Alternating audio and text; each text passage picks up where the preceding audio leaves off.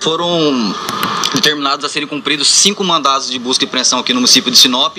né, além de três mandados de prisão, três mandados de prisão, dos quais desses três mandados dois foram é, localizados aqui no município de Sinop e esse terceiro alvo de, do mandado de prisão já se encontra recolhido no município de Alta Floresta. Até o momento nós temos aproximadamente 90 é, quilos de agrotóxicos, agrotóxicos diversos insumos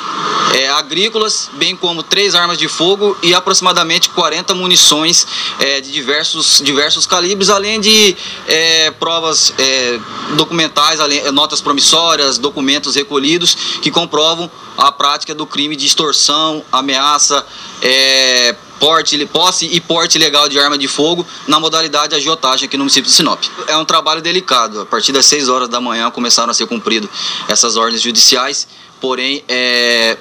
alguns locais, como no local da apreensão dos agrotóxicos, tem que ser é, encaminhado todo esse material, solicitado é, a perícia oficial para que seja feita a análise desse material para ver qual o grau de periculosidade e qual, qual a situação é, documental desse tipo de material, se ela tem nota fiscal, se ela é produto de contrabando, se ela é produto de roubo ou furto, em qual cidade que foi feito. Então é um trabalho, é um trabalho bem delicado, demanda um certo tempo. Então assim, começou às 6 horas da manhã a operação e até o momento não temos é, uma previsão do término. Há uma quadrilha que vem agindo na região norte, fazendo empréstimos é, para pessoas físicas com juros abusivos e se essas pessoas não pagam, elas acabam sendo ameaçadas e consequentemente até é, atentadas contra a sua vida, crimes dolosos contra a sua própria vida.